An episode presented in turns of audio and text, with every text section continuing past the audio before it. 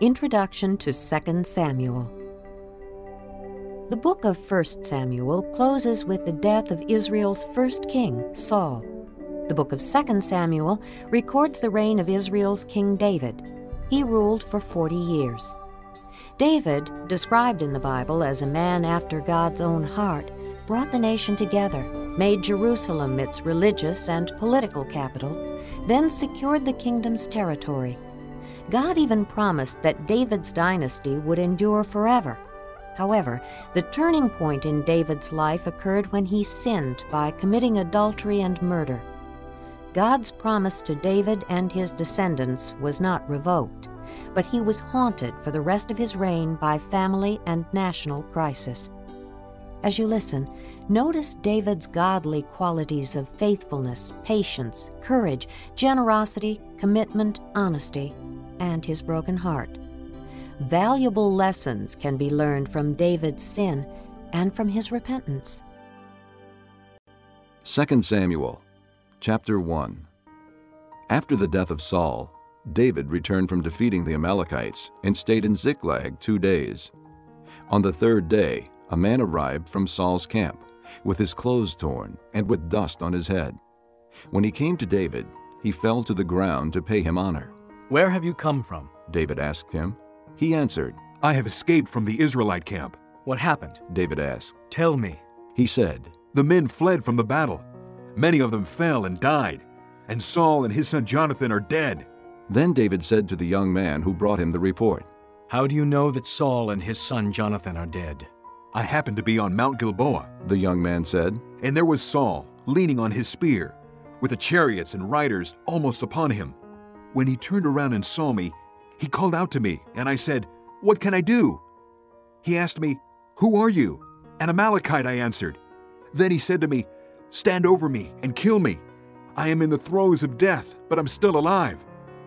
So I stood over him and killed him, because I knew that after he had fallen, he could not survive. And I took the crown that was on his head and the band on his arm, and have brought them here to my Lord. Then David and all the men with him took hold of their clothes and tore them. They mourned and wept and fasted till evening for Saul and his son Jonathan, and for the army of the Lord and the house of Israel, because they had fallen by the sword. David said to the young man who brought him the report, Where are you from? I am the son of an alien, an Amalekite. He answered. David asked him, Why were you not afraid to lift your hand to destroy the Lord's anointed? Then David called one of his men and said, Go, strike him down. So he struck him down, and he died. For David had said to him, Your blood be on your own head. Your own mouth testified against you when you said, I killed the Lord's anointed. David took up this lament concerning Saul and his son Jonathan, and ordered that the men of Judah be taught this lament of the bow. It is written in the book of Jasher. Your glory, O Israel, lies slain on your heights. How the mighty have fallen. Tell it not in Gath, proclaim it not in the streets of Ashkelon, lest the daughters of the Philistines be glad, lest the daughters of the uncircumcised rejoice.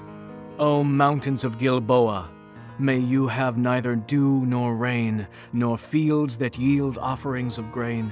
For there the shield of the mighty was defiled, the shield of Saul, no longer rubbed with oil.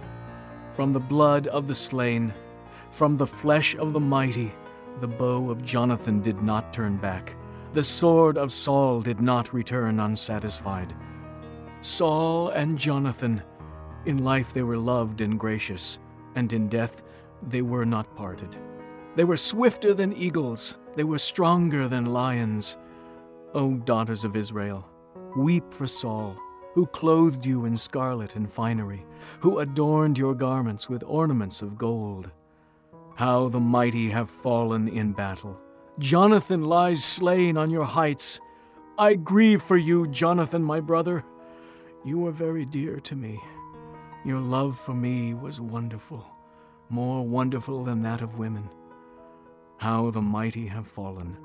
The weapons of war have perished.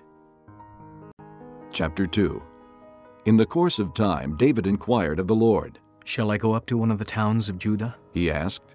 The Lord said, Go up. David asked, Where shall I go? To Hebron, the Lord answered. So David went up there with his two wives, Ahinoam of Jezreel, and Abigail, the widow of Nabal of Carmel. David also took the men who were with him, each with his family, and they settled in Hebron and its towns. Then the men of Judah came to Hebron, and there they anointed David king over the house of Judah. When David was told that it was the men of Jabesh Gilead who had buried Saul, he sent messengers to the men of Jabesh Gilead to say to them, The Lord bless you for showing this kindness to Saul your master by burying him. May the Lord now show you kindness and faithfulness, and I too will show you the same favor because you have done this. Now then, be strong and brave, for Saul your master is dead, and the house of Judah has anointed me king over them. Meanwhile, Abner, son of Ner, the commander of Saul's army, had taken Ishbosheth, son of Saul, and brought him over to Mahanaim. He made him king over Gilead, Ashuri, and Jezreel, and also over Ephraim, Benjamin, and all Israel. Ishbosheth, son of Saul, was forty years old when he became king over Israel, and he reigned two years. The house of Judah, however, followed David. The length of time David was king in Hebron over the house of Judah was seven years and six months. Abner, son of Ner, together with the men of Ishbosheth, son of Saul, left Mahanaim and went to Gibeon. Joab, son of Zeruiah, and David's men went out and met them at the pool of Gibeon. One group sat down on one side of the pool, and one group on the other side. Then Abner said to Joab, Let's have some of the young men get up and fight hand to hand in front of us. All right, let them do it, Joab said. So they stood up and were counted off twelve men for Benjamin and Ishbosheth, son of Saul, and twelve for David. Then each man grabbed his opponent by the head and thrust his dagger into his opponent's side, and they fell down together. So that place in Gibeon was called Helkath Hazzurim. The battle that day was very fierce, and Abner and the men of Israel were defeated by David's men. The three sons of Zeruiah were there Joab, Abishai, and Asahel. Now Asahel was as fleet footed as a wild gazelle. He chased Abner, turning neither to the right nor to the left as he pursued him. Abner looked behind him and asked, Is that you, Asahel? It is. He answered. Then Abner said to him, Turn aside to the right or to the left. Take on one of the young men and strip him of his weapons. But Asahel would not stop chasing him. Again, Abner warned Asahel, Stop chasing me.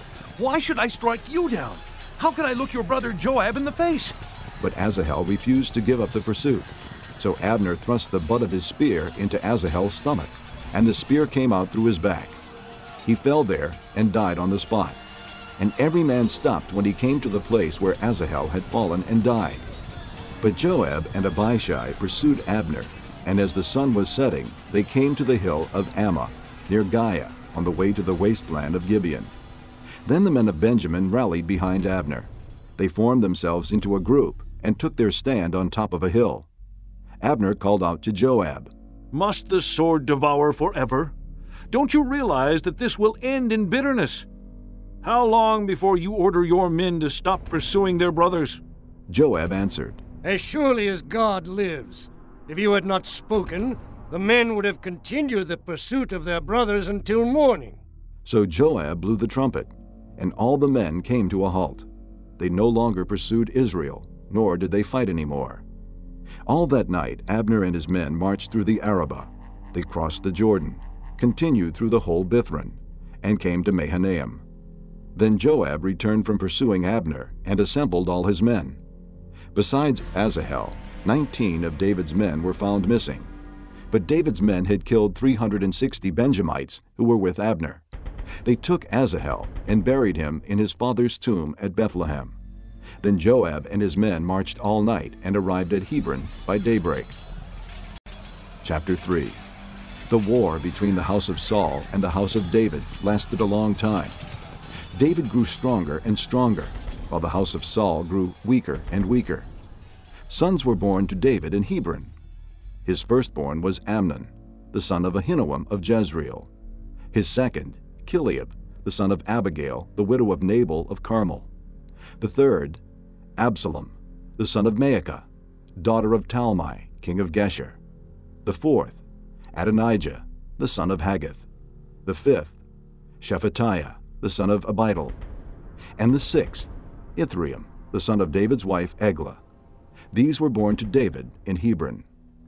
During the war between the house of Saul and the house of David, Abner had been strengthening his own position in the house of Saul.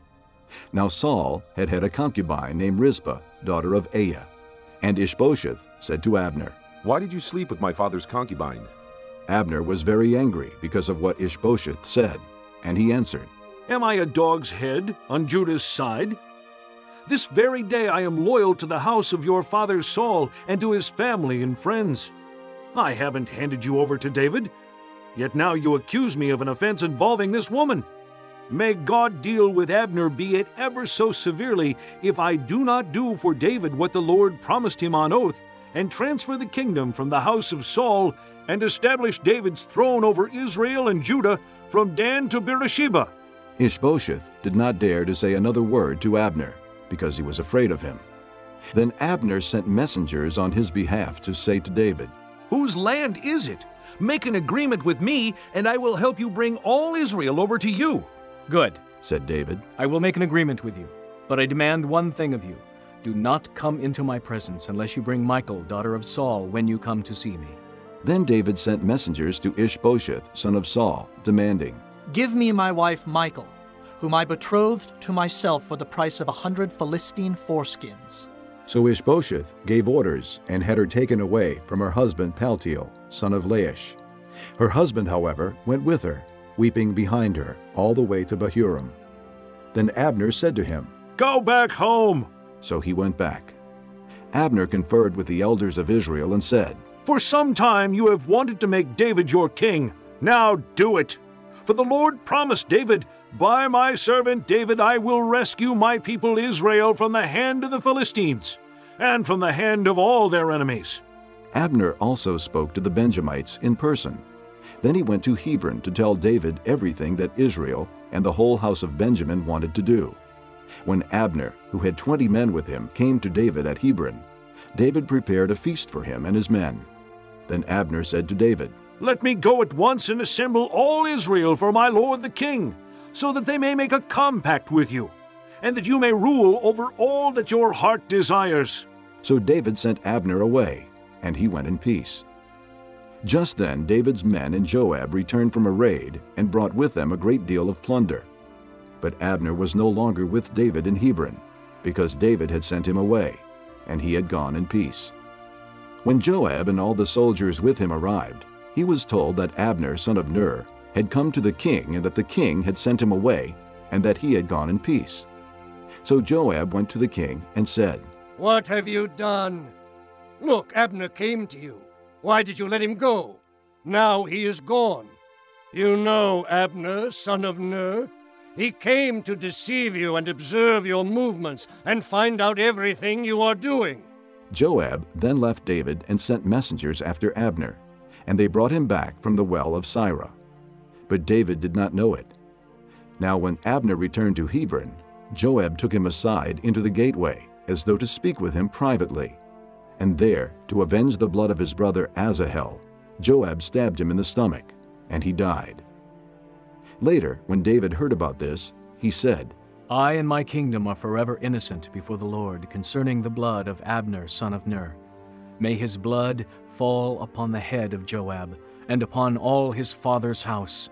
May Joab's house never be without someone who has a running sore, or leprosy, or who leans on a crutch, or who falls by the sword, or who lacks food. Joab and his brother Abishai murdered Abner because he had killed their brother Asahel in the battle at Gibeon.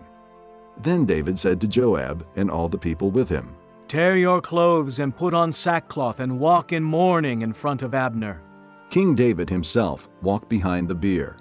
They buried Abner in Hebron, and the king wept aloud at Abner's tomb. All the people wept also. The king sang this lament for Abner Should Abner have died as the lawless die? Your hands were not bound, your feet were not fettered. You fell as one falls before wicked men. And all the people wept over him again. Then they all came and urged David to eat something while it was still day. But David took an oath, saying, May God deal with me, be it ever so severely, if I taste bread or anything else before the sun sets. All the people took note and were pleased. Indeed, everything the king did pleased them. So on that day, all the people and all Israel knew that the king had no part in the murder of Abner, son of Ner. Then the king said to his men, Do you not realize that a prince and a great man has fallen in Israel this day? And today, though I am the anointed king, I am weak, and these sons of Zeruiah are too strong for me. May the Lord repay the evildoer according to his evil deeds. This concludes Disc 17.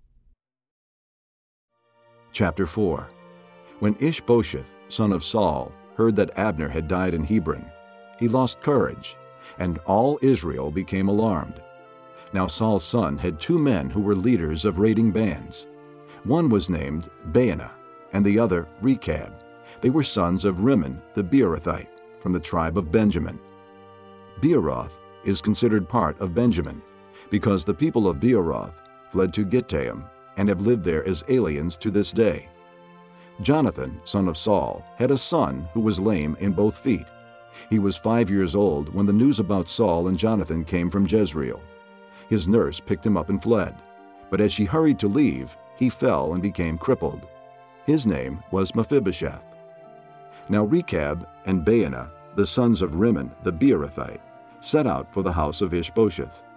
And they arrived there in the heat of the day, while he was taking his noonday rest. They went into the inner part of the house, as if to get some wheat, and they stabbed him in the stomach. Then Rechab and his brother Baanah slipped away. They had gone into the house while he was lying on the bed in his bedroom. After they stabbed and killed him, they cut off his head. Taking it with them, they traveled all night by way of the Arabah. They brought the head of Ishbosheth to David at Hebron and said to the king, Here is the head of Ishbosheth, son of Saul, your enemy, who tried to take your life. This day the Lord has avenged my lord the king against Saul and his offspring. David answered Rechab and his brother Baanah, the sons of Rimmon the Beerothite. As surely as the Lord lives, who has delivered me out of all trouble, when a man told me Saul is dead and thought he was bringing good news, I seized him and put him to death in Ziklag. That was the reward I gave him for his news. How much more, when wicked men have killed an innocent man in his own house and on his own bed, should I not now demand his blood from your hand and rid the earth of you? So David gave an order to his men, and they killed them. They cut off their hands and feet and hung the bodies by the pool in Hebron. But they took the head of Ishbosheth and buried it in Abner's tomb at Hebron. Chapter 5 All the tribes of Israel came to David at Hebron and said, We are your own flesh and blood. In the past, while Saul was king over us, you were the one who led Israel on their military campaigns. And the Lord said to you, You will shepherd my people Israel, and you will become their ruler. When all the elders of Israel had come to King David at Hebron, the king made a compact with them at Hebron before the Lord, and they anointed David king over Israel. David was 30 years old when he became king, and he reigned 40 years. In Hebron, he reigned over Judah seven years and six months, and in Jerusalem, he reigned over all Israel and Judah 33 years. The king and his men marched to Jerusalem to attack the Jebusites, who lived there. The Jebusites said to David, You will not get in here. Even the blind and the lame can ward you off. They thought, David cannot get in here. Nevertheless, David captured the fortress of Zion, the city of David.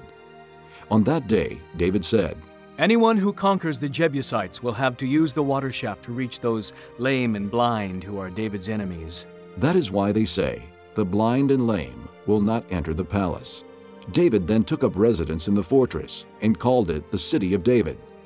He built up the area around it, from the supporting terraces inward, and he became more and more powerful, because the Lord God Almighty was with him. Now Hiram, king of Tyre, sent messengers to David along with cedar logs and carpenters and stonemasons, and they built a palace for David. And David knew that the Lord had established him as king over Israel, and had exalted his kingdom for the sake of his people Israel. After he left Hebron, David took more concubines and wives in Jerusalem, and more sons and daughters were born to him. These are the names of the children born to him there Shemua, Shobab, Nathan, Solomon, Ibhar, Elishua, Nepheg, Japhia, Elishama, Eliada, and Eliphalet. When the Philistines heard that David had been anointed king over Israel, they went up in full force to search for him. But David heard about it and went down to the stronghold. Now the Philistines had come and spread out in the valley of Rephaim. So David inquired of the Lord, Shall I go and attack the Philistines? Will you hand them over to me? The Lord answered him, Go, for I will surely hand the Philistines over to you. So David went to Baal Perazim, and there he defeated them. He said, As waters break out, the Lord has broken out against my enemies before me. So that place was called Baal Perazim. The Philistines abandoned their idols there, and David and his men carried them off. Once more the Philistines came up and spread out in the valley of Rephaim. So David inquired of the Lord, and he answered, Do not go straight up, but circle around behind them and attack them in front of the balsam trees. As soon as you hear the sound of marching in the tops of the balsam trees, move quickly, because that will mean the Lord has gone out in front of you to strike the Philistine army. So David did as the Lord commanded him, and he struck down the Philistines all the way from Gibeon to Gezer. Chapter 6 David again brought together out of Israel chosen men, 30,000 in all. He and all his men set out from Baalah of Judah to bring up from there the ark of God, which is called by the name, the name of the Lord Almighty, who is enthroned between the cherubim that are on the ark. They set the ark of God on a new cart and brought it from the house of Abinadab, which was on the hill. Uzzah and Ahio, sons of Abinadab, were guiding the new cart with the ark of God on it, and Ahio was walking in front of it. David and the whole house of Israel were celebrating with all their might before the Lord, with songs and with harps, lyres, tambourines, sistrums, and cymbals. When they came to the threshing floor of Nacon, Uzzah reached out and took hold of the ark of God, because the oxen stumbled. The Lord's anger burned against Uzzah because of his irreverent act. Therefore God struck him down, and he died there beside the ark of God. Then David was angry because the Lord's wrath had broken out against Uzzah, and to this day that place is called Perez Uzzah. David was afraid of the Lord that day, and said, How can the ark of the Lord ever come to me? He was not willing to take the ark of the Lord to be with him in the city of David. Instead, he took it aside to the house of Obed Edom the Gittite. The ark of the Lord remained in the house of Obed Edom the Gittite for three months, and the Lord blessed him and his entire household. Now King David was told, The Lord has blessed the household of Obed Edom and everything he has because of the ark of God. So David went down and brought up the ark of God from the house of Obed Edom to the city of David with rejoicing. When those who were carrying the ark of the Lord had taken six steps, he sacrificed a bull and a fattened calf. David, wearing a linen ephod, danced before the Lord with all his might, while he and the entire house of Israel brought up the ark of the Lord with shouts and the sound of trumpets. As the ark of the Lord was entering the city of David, Michal, daughter of Saul, watched from a window. And when she saw King David leaping and dancing before the Lord, she despised him in her heart. They brought the ark of the Lord and set it in its place inside the tent that David had pitched for it. And David sacrificed burnt offerings and fellowship offerings before the Lord. After he had finished sacrificing the burnt offerings and fellowship offerings, he blessed the people in the name of the Lord Almighty. Then he gave a loaf of bread, a cake of dates, and a cake of raisins to each person in the whole crowd of Israelites, both men and women. And all the people went to their homes.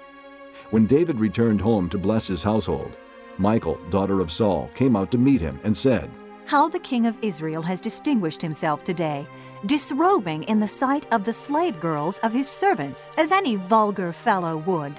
David said to Michal, It was before the Lord who chose me rather than your father, or anyone from his house, when he appointed me ruler over the Lord's people, Israel. I will celebrate before the Lord. I will become even more undignified than this, and I will be humiliated in my own eyes. But by these slave girls you spoke of, I will be held in honor. And Michal, daughter of Saul, had no children to the day of her death. Chapter 7 After the king was settled in his palace, and the Lord had given him rest from all his enemies around him, he said to Nathan the prophet, Here I am, living in a palace of cedar, while the ark of God remains in a tent. Nathan replied to the king, Whatever you have in mind, go ahead and do it, for the Lord is with you. That night the word of the Lord came to Nathan, saying, Go and tell my servant David, This is what the Lord says Are you the one to build me a house to dwell in? I have not dwelt in a house from the day I brought the Israelites up out of Egypt to this day.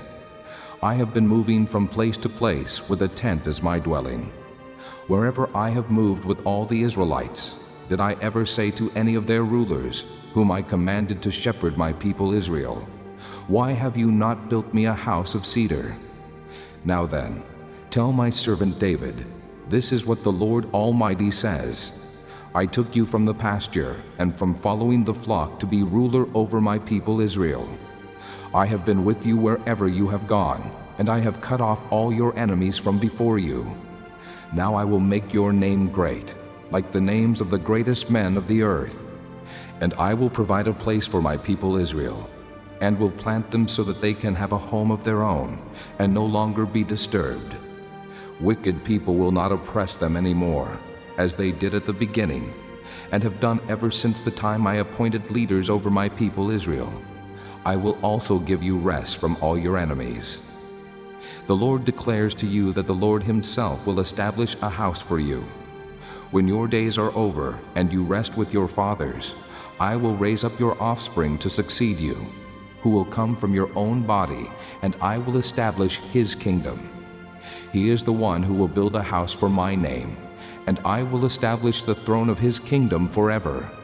I will be His father and he will be my son. When he does wrong, I will punish him with the rod of men, with floggings inflicted by men. But my love will never be taken away from him, as I took it away from Saul, whom I removed from before you. Your house and your kingdom will endure forever before me. Your throne will be established forever. Nathan reported to David all the words of this entire revelation. Then King David went in and sat before the Lord, and he said, Who am I, O sovereign Lord, and what is my family, that you have brought me this far? And as if this were not enough in your sight, O sovereign Lord, you have also spoken about the future of the house of your servant. Is this your usual way of dealing with man, O sovereign Lord? What more can David say to you? For you know your servant, O sovereign Lord. For the sake of your word and according to your will, you have done this great thing and made it known to your servant. How great you are, O sovereign Lord! There is no one like you, and there is no God but you, as we have heard with our own ears. And who is like your people Israel?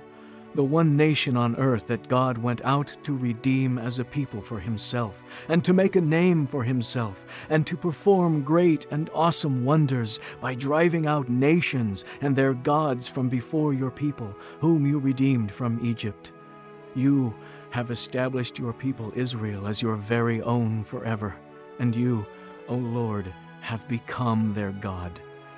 And now, Lord God, Keep forever the promise you have made concerning your servant and his house.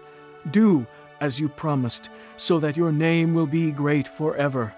Then men will say, The Lord Almighty is God over Israel, and the house of your servant David will be established before you. O Lord Almighty, God of Israel, you have revealed this to your servant, saying, I will build a house for you. So your servant has found courage to offer you this prayer. O sovereign Lord, you are God. Your words are trustworthy, and you have promised these good things to your servant. Now be pleased to bless the house of your servant, that it may continue forever in your sight. For you, O sovereign Lord, have spoken, and with your blessing the house of your servant will be blessed forever. Chapter 8 In the course of time, David defeated the Philistines and subdued them, and he took Metheg Ammah from the control of the Philistines. David also defeated the Moabites. He made them lie down on the ground and measured them off with a length of cord. Every two lengths of them were put to death, and the third length was allowed to live. So the Moabites became subject to David and brought tribute. Moreover, David fought Hadad Ezer, son of Rehob, king of Zobah, when he went to restore his control along the Euphrates River. David captured a thousand of his chariots, 7,000 charioteers, and 20,000 foot soldiers. He hamstrung all but a hundred of the chariot horses. When the Arameans of Damascus came to help Hadad Ezer, king of Zobah, David struck down 22,000 of them. He put garrisons in the Aramean kingdom of Damascus, and the Arameans became subject to him and brought tribute. The Lord gave David victory wherever he went. David took the gold shields that belonged to the officers of Hadad Ezer and brought them to Jerusalem. From Tebah and Berothai, towns that belonged to Hadad Ezer, King David took a great quantity of bronze. When Tou, king of Hamath, heard that David had defeated the entire army of Hadad Ezer, he sent his son Joram to King David to greet him and congratulate him on his victory in battle over Hadad Ezer, who had been at war with Tou. Joram brought with him articles of silver and gold and bronze. King David dedicated these articles to the Lord, as he had done with the silver and gold from all the nations he had subdued Edom and Moab, the Ammonites and the Philistines, and Amalek. He also dedicated the plunder taken from Hadad Ezer, son of Rehob, king of Zobah. And David became famous after he returned from striking down 18,000 Edomites in the Valley of Salt. He put garrisons throughout Edom, and all the Edomites became subject to David. The Lord gave David victory wherever he went. David reigned over all Israel, doing what was just and right for all his people. Joab, son of Zeruiah, was over the army. Jehoshaphat, son of Ahilud, was recorder. Zadok, son of Ahitub, and Ahimelech, son of Abiathar, were priests. Seraiah was secretary. Benaiah, son of Jehoiada, was over the Kerethites and Pelethites. And David's sons were royal advisers. Chapter 9 David asked, Is there anyone still left of the house of Saul to whom I can show kindness for Jonathan's sake? Now there was a servant of Saul's household named Ziba. They called him to appear before David, and the king said to him, Are you Ziba? Your servant. He replied. The king asked, Is there no one still left of the house of Saul to whom I can show God's kindness? Ziba answered the king, There is still a son of Jonathan. He is crippled in both feet. Where is he? The king asked. Ziba answered, He is at the house of Machir, son of Amiel in Lodebar. So King David had him brought from Lodebar, from the house of Machir, son of Amiel. When Mephibosheth, son of Jonathan, the son of Saul, came to David, he bowed down to pay him honor. David said, Mephibosheth. Your servant, he replied. Don't be afraid, David said to him, for I will surely show you kindness for the sake of your father Jonathan. I will restore to you all the land that belonged to your grandfather Saul, and you will always eat at my table. Mephibosheth bowed down and said, What is your servant that you should notice a dead dog like me? Then the king summoned Ziba, Saul's servant, and said to him, I have given your master's grandson everything that belonged to Saul and his family. You and your sons and your servants are to farm the land for him and bring in the crops, so that your master's grandson may be provided for. And Mephibosheth, grandson of your master, will always eat at my table. Now Ziba had fifteen sons and twenty servants. Then Ziba said to the king, Your servant will do whatever my lord the king commands his servant to do. So Mephibosheth ate at David's table like one of the king's sons. Mephibosheth had a young son named Mika, and all the members of Ziba's household were servants of Mephibosheth. And Mephibosheth lived in Jerusalem, because he always ate at the king's table, and he was crippled in both feet. Chapter 10 In the course of time, the king of the Ammonites died, and his son Hanan succeeded him as king. David thought, I will show kindness to Hanan, son of Nahash, just as his father showed kindness to me. So David sent a delegation to express his sympathy to Hanan concerning his father. When David's men came to the land of the Ammonites, the Ammonite nobles said to Hanan their lord, Do you think David is honoring your father by sending men to you to express sympathy? Hasn't David sent them to you to explore the city and spy it out and overthrow it? So Hanan seized David's men, shaved off half of each man's beard, cut off their garments in the middle at the buttocks, and sent them away. When David was told about this, he sent messengers to meet the men, for they were greatly humiliated. The king said, Stay at Jericho till your beards have grown, and then come back. When the Ammonites realized that they had become a stench in David's nostrils, they hired 20,000 Aramean foot soldiers from Beth Rehob and Zobah, as well as the king of Maacah with a thousand men, and also 12,000 men from Tob. On hearing this, David sent Joab out with the entire army of fighting men. The Ammonites came out and drew up in battle formation at the entrance to their city gate, while the Arameans of Zobah and Rehob and the men of Tob and Maacah were by themselves in the open country. Joab saw that there were battle lines in front of him and behind him, so he selected some of the best troops in Israel and deployed them against the Arameans. He put the rest of the men under the command of Abishai, his brother, and deployed them against the Ammonites. Joab said, If the Arameans are too strong for me, then you are to come to my rescue. But if the Ammonites are too strong for you, then I will come to rescue you. Be strong, and let us fight bravely for our people and the cities of our God. The Lord will do what is good in his sight.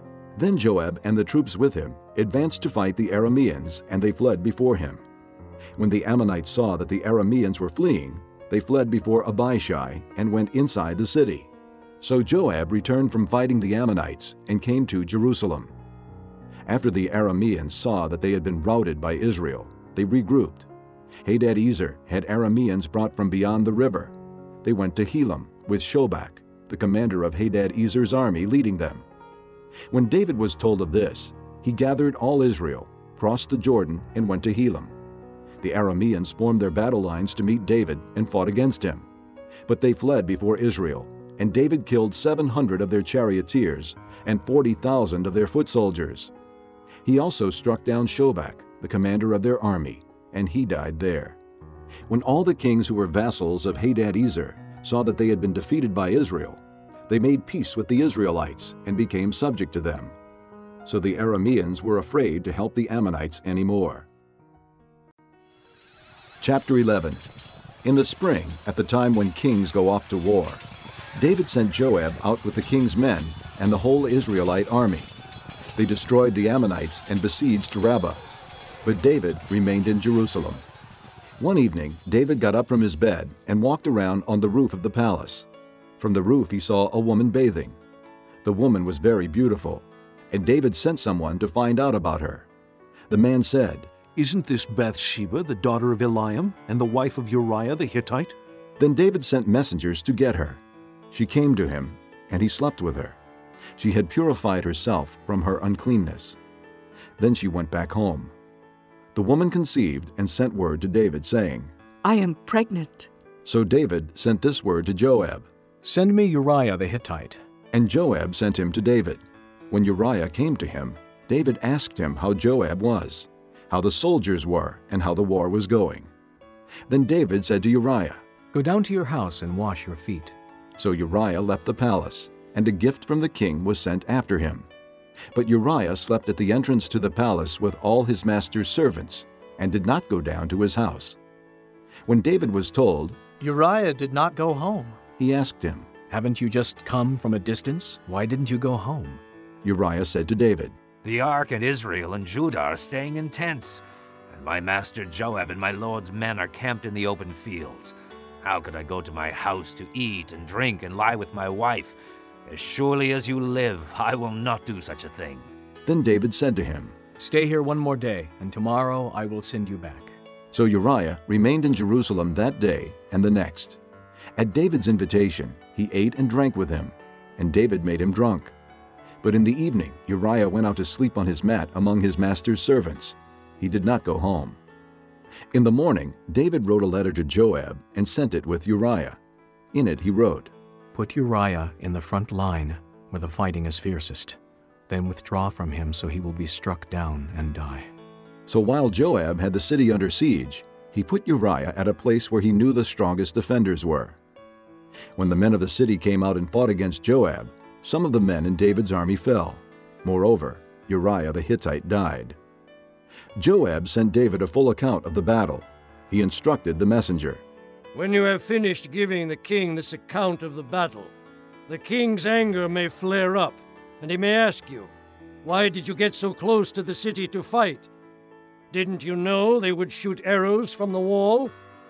Who killed Abimelech, son of Jerubbesheth? Didn't a woman throw an upper millstone on him from the wall, so that he died in Thebez? Why did you get so close to the wall? If he asks you this, then say to him, Also, your servant Uriah the Hittite is dead. The messenger set out, and when he arrived, he told David everything Joab had sent him to say. The messenger said to David, The men overpowered us and came out against us in the open, but we drove them back to the entrance to the city gate. Then the archers shot arrows at your servants from the wall, and some of the king's men died. Moreover, your servant Uriah the Hittite is dead. David told the messenger, Say this to Joab Don't let this upset you. The sword devours one as well as another. Press the attack against the city and destroy it. Say this to encourage Joab. When Uriah's wife heard that her husband was dead, she mourned for him. After the time of mourning was over, David had her brought to his house, and she became his wife and bore him a son. But the thing David had done displeased the Lord. Chapter 12 The Lord sent Nathan to David. When he came to him, he said, There were two men in a certain town, one rich and the other poor. The rich man had a very large number of sheep and cattle, but the poor man had nothing except one little ewe lamb he had bought. He raised it, and it grew up with him and his children. It shared his food, drank from his cup, and even slept in his arms. It was like a daughter to him. Now a traveler came to the rich man, but the rich man refrained from taking one of his own sheep or cattle to prepare a meal for the traveler who had come to him. Instead, he took the ewe lamb that belonged to the poor man and prepared it for the one who had come to him. David burned with anger against the man and said to Nathan, As surely as the Lord lives, the man who did this deserves to die. He must pay for that lamb four times over, because he did such a thing and had no pity. Then Nathan said to David, You are the man. This is what the Lord, the God of Israel, says I anointed you king over Israel, and I delivered you from the hand of Saul. I gave your master's house to you, and your master's wives into your arms. I gave you the house of Israel and Judah. And if all this had been too little, I would have given you even more. Why did you despise the word of the Lord by doing what is evil in his eyes? You struck down Uriah the Hittite with the sword and took his wife to be your own. You killed him with the sword of the Ammonites. Now, therefore, the sword will never depart from your house, because you despised me and took the wife of Uriah the Hittite to be your own. This is what the Lord says Out of your own household I am going to bring calamity upon you. Before your very eyes I will take your wives and give them to one who is close to you, and he will lie with your wives in broad daylight. You did it in secret, but I will do this thing in broad daylight before all Israel. Then David said to Nathan, I have sinned against the Lord. Nathan replied, The Lord has taken away your sin.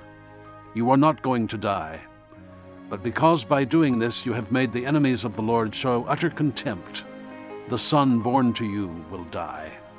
After Nathan had gone home, the Lord struck the child that Uriah's wife had borne to David, and he became ill. David pleaded with God for the child. He fasted and went into his house and spent the nights lying on the ground. The elders of his household stood beside him to get him up from the ground, but he refused, and he would not eat any food with them. On the seventh day, the child died. David's servants were afraid to tell him that the child was dead, for they thought, While the child was still living, we spoke to David, but he would not listen to us. How can we tell him the child is dead? He may do something desperate. David noticed that his servants were whispering among themselves, and he realized the child was dead. Is the child dead? He asked. Yes. They replied. He is dead. Then David got up from the ground. After he had washed, put on lotions, and changed his clothes, he went into the house of the Lord and worshipped. Then he went to his own house, and at his request they served him food, and he ate. His servants asked him, Why are you acting this way? While the child was alive, you fasted and wept. But now that the child is dead, you get up and eat. He answered, While the child was still alive, I fasted and wept. I thought, Who knows? The Lord may be gracious to me and let the child live. But now that he is dead, why should I fast? Can I bring him back again? I will go to him, but he will not return to me. Then David comforted his wife Bathsheba, and he went to her and lay with her. She gave birth to a son, and they named him Solomon. The Lord loved him, and because the Lord loved him, he sent word through Nathan the prophet to name him Jedidiah. Meanwhile, Joab fought against Rabbah of the Ammonites and captured the royal citadel. Joab then sent messengers to David, saying, I have fought against Rabbah and taken its water supply. Now muster the rest of the troops and besiege the city and capture it. Otherwise, I will take the city, and it will be named after me. So David mustered the entire army and went to Rabbah and attacked and captured it. He took the crown from the head of their king. Its weight was a talent of gold, and it was set with precious stones, and it was placed on David's head. He took a great quantity of plunder from the city and brought out the people who were there, consigning them to labor with saws and with iron picks and axes. And he made them work at brickmaking. He did this to all the Ammonite towns.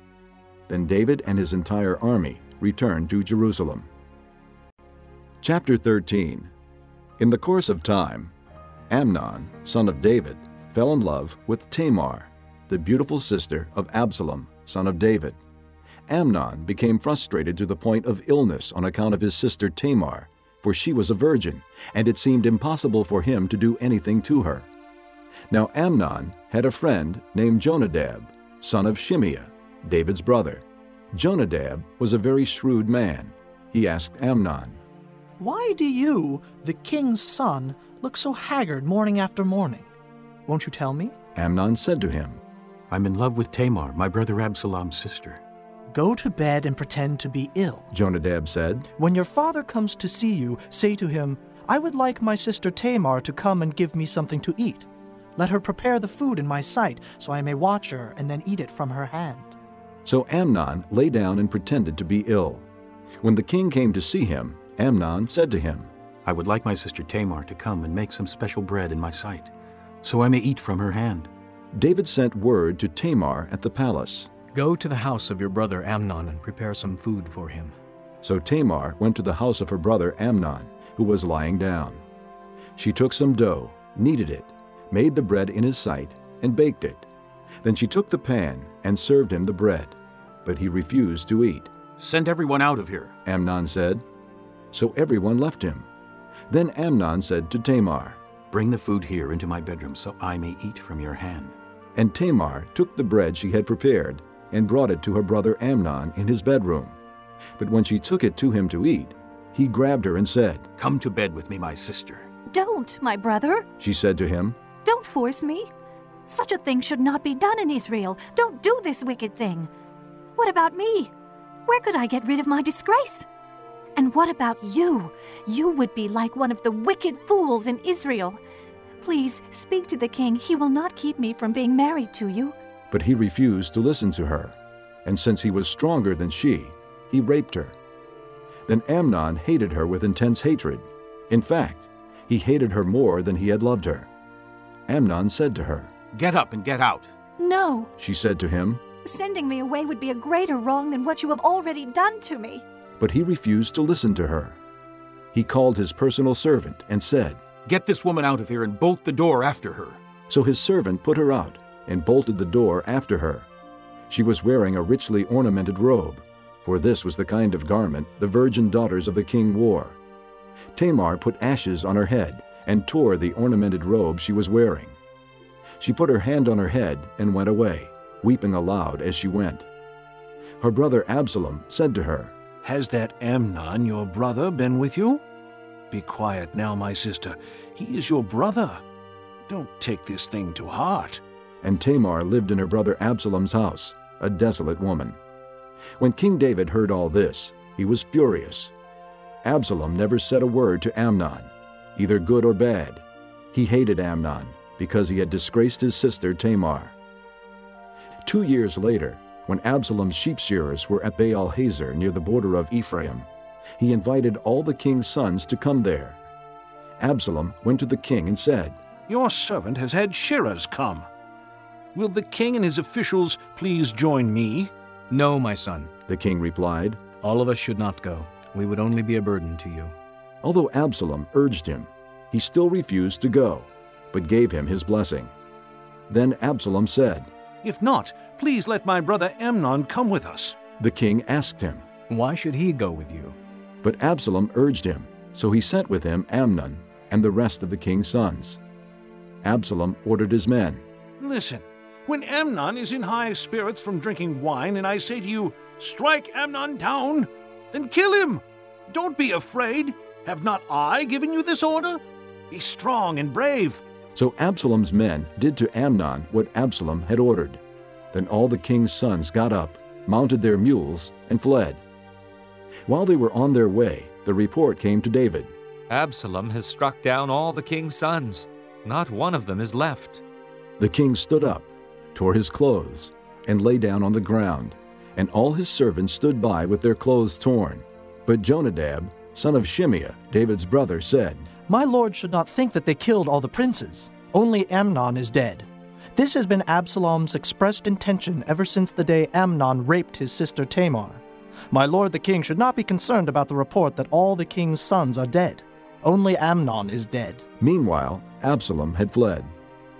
Now the man standing watch looked up and saw many people on the road west of him, coming down the side of the hill.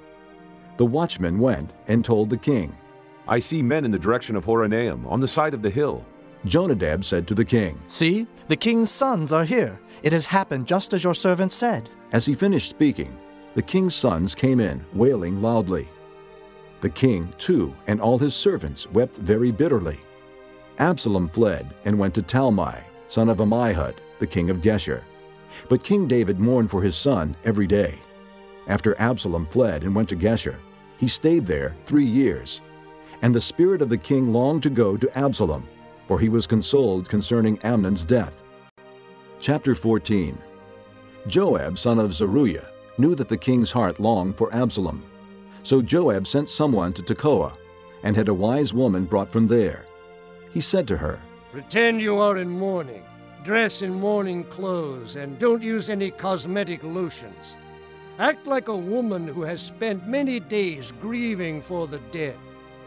Then go to the king and speak these words to him. And Joab put the words in her mouth. When the woman from Tekoa went to the king, she fell with her face to the ground to pay him honor, and she said, Help me, O king. The king asked her, What is troubling you? She said, I am indeed a widow. My husband is dead. I, your servant, had two sons. They got into a fight with each other in the field, and no one was there to separate them. One struck the other and killed him. Now the whole clan has risen up against your servant. They say, Hand over the one who struck his brother down, so that we may put him to death for the life of his brother whom he killed. Then we will get rid of the heir as well. They would put out the only burning coal I have left, leaving my husband neither name nor descendant on the face of the earth. The king said to the woman, Go home, and I will issue an order in your behalf. But the woman from Tekoa said to him, My lord the king, let the blame rest on me and on my father's family, and let the king and his throne be without guilt. The king replied, If anyone says anything to you, bring him to me, and he will not bother you again. She said, Then let the king invoke the Lord his God to prevent the avenger of blood from adding to the destruction, so that my son will not be destroyed. As surely as the Lord lives, he said, not one hair of your son's head will fall to the ground. Then the woman said, Let your servant speak a word to my lord the king. Speak, he replied. The woman said, Why then have you devised a thing like this against the people of God? When the king says this, does he not convict himself? For the king has not brought back his banished son. Like water spilled on the ground, which cannot be recovered, so we must die. But God does not take away life. Instead, he devises ways so that a banished person may not remain estranged from him. And now I have come to say this to my lord the king, because the people have made me afraid. Your servant thought, I will speak to the king. Perhaps he will do what his servant asks. Perhaps the king will agree to deliver his servant from the hand of the man who is trying to cut off both me and my son from the inheritance God gave us. And now your servant says, May the word of my lord the king bring me rest. For my lord the king is like an angel of God in discerning good and evil. May the Lord your God be with you. Then the king said to the woman, Do not keep from me the answer to what I am going to ask you. Let my lord the king speak. The woman said. The king asked, Isn't the hand of Joab with you in all this? The woman answered, As surely as you live, my lord the king, no one can turn to the right or to the left from anything my lord the king says. Yes, it was your servant Joab who instructed me to do this, and who put all these words into the mouth of your servant. Your servant Joab did this to change the present situation. My lord has wisdom like that of an angel of God. He knows everything that happens in the land. The king said to Joab, Very well, I will do it. Go, bring back the young man Absalom. Joab fell with his face to the ground to pay him honor, and he blessed the king. Joab said, Today your servant knows that he has found favor in your eyes, my lord the king, because the king has granted his servant's request. Then Joab went to Geshur and brought Absalom back to Jerusalem. But the king said, He must go to his own house. He must not see my face. So Absalom went to his own house and did not see the face of the king. In all Israel, there was not a man so highly praised for his handsome appearance as Absalom. From the top of his head to the sole of his foot, there was no blemish in him. Whenever he cut the hair of his head, he used to cut his hair from time to time when it became too heavy for him. He would weigh it, and its weight was 200 shekels by the royal standard. Three sons and a daughter were born to Absalom. The daughter's name was Tamar, and she became a beautiful woman. Absalom lived two years in Jerusalem without seeing the king's face. Then Absalom sent for Joab in order to send him to the king, but Joab refused to come to him. So he sent a second time, but he refused to come. Then he said to his servants, Look, Joab's field is next to mine, and he has barley there. Go and set it on fire. So Absalom's servants set the field on fire. Then Joab did go to Absalom's house, and he said to him, Why have your servants set my field on fire? Absalom said to Joab, Look, I sent word to you and said, Come here so I can send you to the king to ask, Why have I come from Geshur? It would be better for me if I were still there. Now then, I want to see the king's face, and if I am guilty of anything, let him put me to death. So Joab went to the king and told him this. Then the king summoned Absalom, and he came in and bowed down with his face to the ground before the king. And the king kissed Absalom. Chapter 15 In the course of time, Absalom provided himself with a chariot and horses, and with fifty men to run ahead of him. He would get up early and stand by the side of the road leading to the city gate. Whenever anyone came with a complaint to be placed before the king for a decision, Absalom would call out to him. What town are you from? He would answer, Your servant is from one of the tribes of Israel. Then Absalom would say to him, Look, your claims are valid and proper, but there is no representative of the king to hear you. And Absalom would add, If only I were appointed judge in the land, then everyone who has a complaint or case could come to me, and I would see that he gets justice. Also, whenever anyone approached him to bow down before him, Absalom would reach out his hand, take hold of him, and kiss him. Absalom behaved in this way toward all the Israelites who came to the king, asking for justice, and so he stole the hearts of the men of Israel. At the end of four years, Absalom said to the king, Let me go to Hebron and fulfill a vow I made to the Lord. While your servant was living at Geshur in Aram, I made this vow. If the Lord takes me back to Jerusalem, I will worship the Lord in Hebron. The king said to him, Go in peace. So he went to Hebron. Then Absalom sent secret messengers throughout the tribes of Israel to say, As soon as you hear the sound of the trumpets, then say, Absalom is king in Hebron. Two hundred men from Jerusalem had accompanied Absalom. They had been invited as guests and went quite innocently, knowing nothing about the matter. While Absalom was offering sacrifices, he also sent for Ahithophel the Gilonite, David's counselor, to come from Gilo, his hometown. And so the conspiracy gained strength, and Absalom's following kept on increasing. A messenger came and told David, The hearts of the men of Israel are with Absalom. Then David said to all his officials who were with him in Jerusalem, Come, we must flee, or none of us will escape from Absalom. We must leave immediately, or he will move quickly to overtake us and bring ruin upon us and put the city to the sword. The king's officials answered him, Your servants are ready to do whatever our lord the king chooses. The king set out, with his entire household following him. But he left ten concubines to take care of the palace. So the king set out, with all the people following him, and they halted at a place some distance away. All his men marched past him, along with all the Kerethites and Pelethites, and all the six hundred Gittites who had accompanied him from Gath marched before the king. The king said to Ittai the Gittite, Why should you come along with us? Go back and stay with King Absalom. You are a foreigner and exile from your homeland. You came only yesterday, and today shall I make you wander about with us when I do not know where I am going? Go back and take your countrymen. May kindness and faithfulness be with you. But Ittai replied to the king, As surely as the Lord lives, and as my lord the king lives, wherever my lord the king may be, whether it means life or death, there will your servant be. David said to Ittai, Go ahead, march on. So Ittai the Gittite marched on with all his men and the families that were with him. The whole countryside wept aloud as all the people passed by.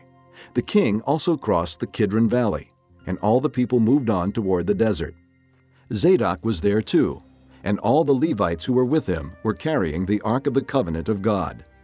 They set down the Ark of God, and Abiathar offered sacrifices until all the people had finished leaving the city. Then the king said to Zadok, Take the Ark of God back into the city. If I find favor in the Lord's eyes, he will bring me back and let me see it and his dwelling place again. But if he says, I am not pleased with you, then I am ready. Let him do to me whatever seems good to him. The king also said to Zadok the priest, Aren't you a seer? Go back to the city in peace with your son Ahimaaz and Jonathan, son of Abiathar. You and Abiathar take your two sons with you. I will wait at the fords in the desert until word comes from you to inform me. So Zadok and Abiathar took the ark of God back to Jerusalem and stayed there. But David continued up the Mount of Olives, weeping as he went. His head was covered, and he was barefoot. All the people with him covered their heads too, and were weeping as they went up. Now David had been told, Ahithophel is among the conspirators with Absalom. So David prayed, O Lord, turn Ahithophel's counsel into foolishness. When David arrived at the summit, where people used to worship God, Hushai the Archite was there to meet him, his robe torn and dust on his head. David said to him, If you go with me, you will be a burden to me. But if you return to the city and say to Absalom, I will be your servant, O king, I was your father's servant in the past, but now I will be your servant, then you can help me by frustrating Ahithophel's advice. Won't the priests Zadok and Abiathar be there with you? Tell them anything you hear in the king's palace. Their two sons, Ahimaaz, son of Zadok, and Jonathan, son of Abiathar, are there with them. Send them to me with anything you hear. So David's friend Hushai arrived at Jerusalem as Absalom was entering the city. Chapter 16 When David had gone a short distance beyond the summit, there was Ziba, the steward of Mephibosheth, waiting to meet him. He had a string of donkeys saddled and loaded with 200 loaves of bread, a hundred cakes of raisins, a hundred cakes of figs, and a skin of wine. The king asked Ziba, Why have you brought these? Ziba answered, The donkeys are for the king's household to ride on. The bread and fruit are for the men to eat, and the wine is to refresh those who become exhausted in the desert. The king then asked, Where is your master's grandson? Ziba said to him, He is staying in Jerusalem because he thinks, Today the house of Israel will give me back my grandfather's kingdom. Then the king said to Ziba, All that belonged to Mephibosheth is now yours. I humbly bow. Ziba said, May I find favor in your eyes, my lord the king. As King David approached Bahurim, a man from the same clan as Saul's family came out from there. His name was Shimei, son of Gera, and he cursed as he came out. He pelted David and all the king's officials with stones, though all the troops and the special guard were on David's right and left. As he cursed, Shimei said, Get out! Get out, you man of blood, you scoundrel! The Lord has repaid you for all the blood you shed in the household of Saul, in whose place you have reigned. The Lord has handed the kingdom over to your son Absalom. You have come to ruin because you are a man of blood. Then Abishai, son of Zeruiah, said to the king, Why should this dead dog curse my lord the king? Let me go over and cut off his head. But the king said, What do you and I have in common, you sons of Zeruiah? If he is cursing because the Lord said to him, Curse David, who can ask, Why do you do this? David then said to Abishai and all his officials, My son, who is of my own flesh, is trying to take my life. How much more then this Benjamite? Leave him alone. Let him curse, for the Lord has told him to. It may be that the Lord will see my distress and repay me with good for the cursing I am receiving today. So David and his men continued along the road while Shimei was going along the hillside opposite him, cursing as he went, and throwing stones at him, and showering him with dirt. The king and all the people with him arrived at their destination exhausted, and there he refreshed himself. Meanwhile, Absalom and all the men of Israel came to Jerusalem, and Ahithophel was with him. Then Hushai the Archite, David's friend, went to Absalom and said to him, Long live the king! Long live the king! Absalom asked Hushai, Is this the love you show your friend? Why didn't you go with your friend? Hushai said to Absalom, No. The one chosen by the Lord, by these people, and by all the men of Israel, his I will be, and I will remain with him. Furthermore, whom should I serve? Should I not serve the son? Just as I served your father, so I will serve you. Absalom said to Ahithophel, Give us your advice. What should we do? Ahithophel answered, Lie with your father's concubines, whom he left to take care of the palace. Then all Israel will hear that you have made yourself a stench in your father's nostrils, and the hands of everyone with you will be strengthened. So they pitched a tent for Absalom on the roof, and he lay with his father's concubines in the sight of all Israel. Now in those days, the advice Ahithophel gave was like that of one who inquires of God. That was how both David and Absalom regarded all of Ahithophel's advice. Chapter 17 Ahithophel said to Absalom, I would choose 12,000 men and set out tonight in pursuit of David. I would attack him while he is weary and weak. I would strike him with terror, and then all the people with him will flee. I would strike down only the king and bring all the people back to you. The death of the man you seek will mean the return of all. All the people will be unharmed. This plan seemed good to Absalom and to all the elders of Israel. But Absalom said, Summon also Hushai the Archite, so we can hear what he has to say. When Hushai came to him, Absalom said, Ahithophel has given this advice. Should we do what he says? If not, give us your opinion. Hushai replied to Absalom, The advice Ahithophel has given is not good this time. You know your father and his men. They are fighters, and as fierce as a wild bear robbed of her cubs. Besides, your father is an experienced fighter. He will not spend the night with the troops. Even now, he is hidden in a cave or some other place. If he should attack your troops first, whoever hears about it will say, There has been a slaughter among the troops who follow Absalom. Then even the bravest soldier, whose heart is like the heart of a lion, will melt with fear. For all Israel knows that your father is a fighter and that those with him are brave. So I advise you let all Israel, from Dan to Beersheba, as numerous as the sand on the seashore, be gathered to you, with you yourself leading them into battle.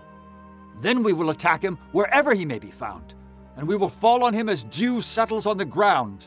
Neither he nor any of his men will be left alive. If he withdraws into his city, then all Israel will bring ropes to that city, and we will drag it down to the valley until not even a piece of it can be found. Absalom and all the men of Israel said, The advice of Hushai the Archite is better than that of Ahithophel. For the Lord had determined to frustrate the good advice of Ahithophel in order to bring disaster on Absalom. Hushai told Zadok and Abiathar the priests, Ahithophel has advised Absalom and the elders of Israel to do such and such, but I have advised them to do so and so. Now send a message immediately and tell David, Do not spend the night at the fords in the desert. Cross over without fail, or the king and all the people with him will be swallowed up. Jonathan and Ahimaaz were staying at Enrogel. A servant girl was to go and inform them, and they were to go and tell King David, for they could not risk being seen entering the city. But a young man saw them and told Absalom. So the two of them left quickly and went to the house of a man in Bahurim. He had a well in his courtyard, and they climbed down into it. His wife took a covering and spread it out over the opening of the well and scattered grain over it. No one knew anything about it. When Absalom's men came to the woman at the house, they asked, Where are Ahimaaz and Jonathan? The woman answered them, They crossed over the brook. The men searched but found no one, so they returned to Jerusalem. After the men had gone, the two climbed out of the well and went to inform King David. They said to him, Set out and cross the river at once. Ahithophel has advised such and such against you. So David and all the people with him set out and crossed the Jordan. By daybreak, no one was left who had not crossed the Jordan. When Ahithophel saw that his advice had not been followed, he saddled his donkey and set out for his house in his hometown. He put his house in order and then hanged himself. So he died and was buried in his father's tomb. David went to Mahanaim, and Absalom crossed the Jordan with all the men of Israel. Absalom had appointed Amasa over the army in place of Joab. Amasa was the son of a man named Jether, an Israelite who had married Abigail, the daughter of Nahash and sister of Zeruiah, the mother of Joab. The Israelites and Absalom camped in the land of Gilead.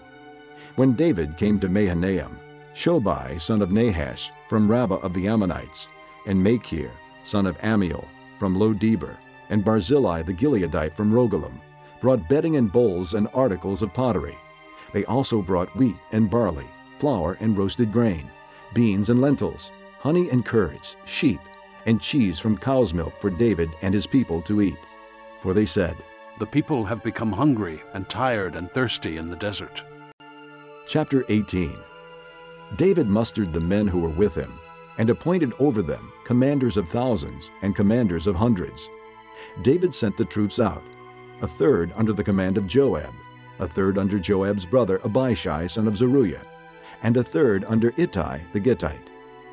The king told the troops, I myself will surely march out with you. But the men said, You must not go out. If we are forced to flee, they won't care about us. Even if half of us die, they won't care. But you are worth 10,000 of us. It would be better now for you to give us support from the city. The king answered, I will do whatever seems best to you.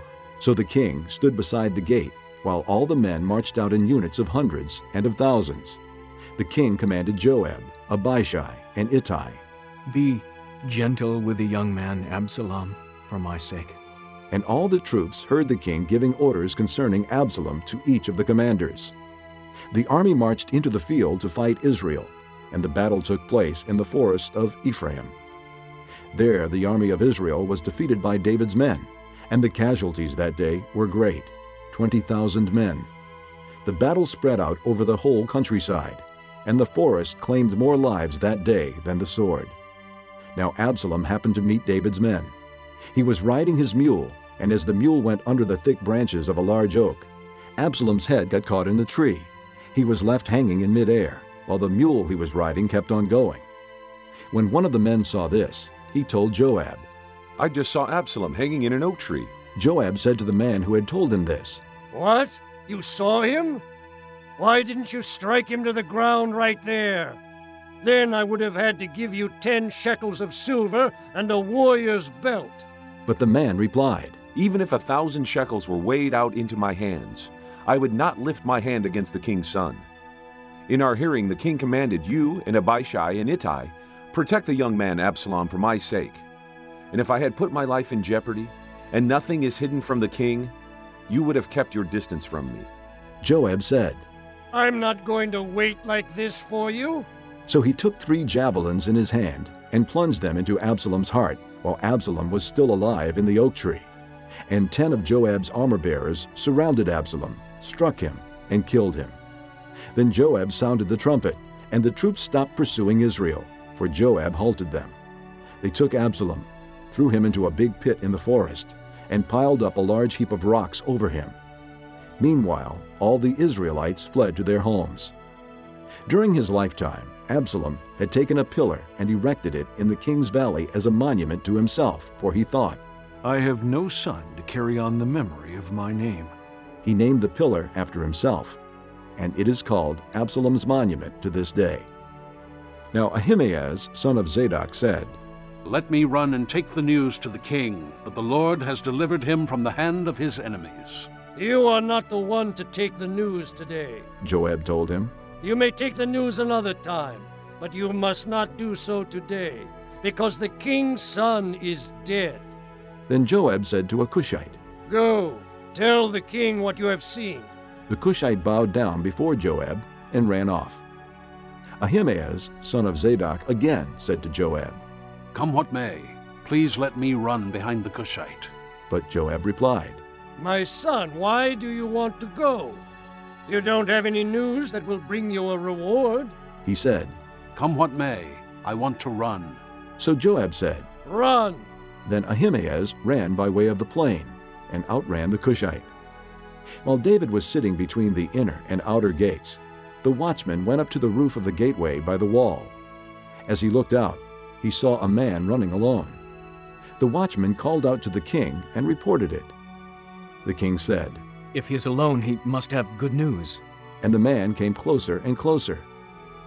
Then the watchman saw another man running, and he called down to the gatekeeper. Look, another man running alone. The king said, He must be bringing good news too. The watchman said, It seems to me that the first one runs like Ahimaaz, son of Zadok. He's a good man. The king said, He comes with good news. Then Ahimaaz called out to the king. All is well. He bowed down before the king with his face to the ground and said, Praise be to the Lord your God. He has delivered up the men who lifted their hands against my lord the king. The king asked, Is the young man Absalom safe? Ahimaaz answered, I saw great confusion, just as Joab was about to send the king's servant and me, your servant, but I don't know what it was. The king said, Stand aside and wait here.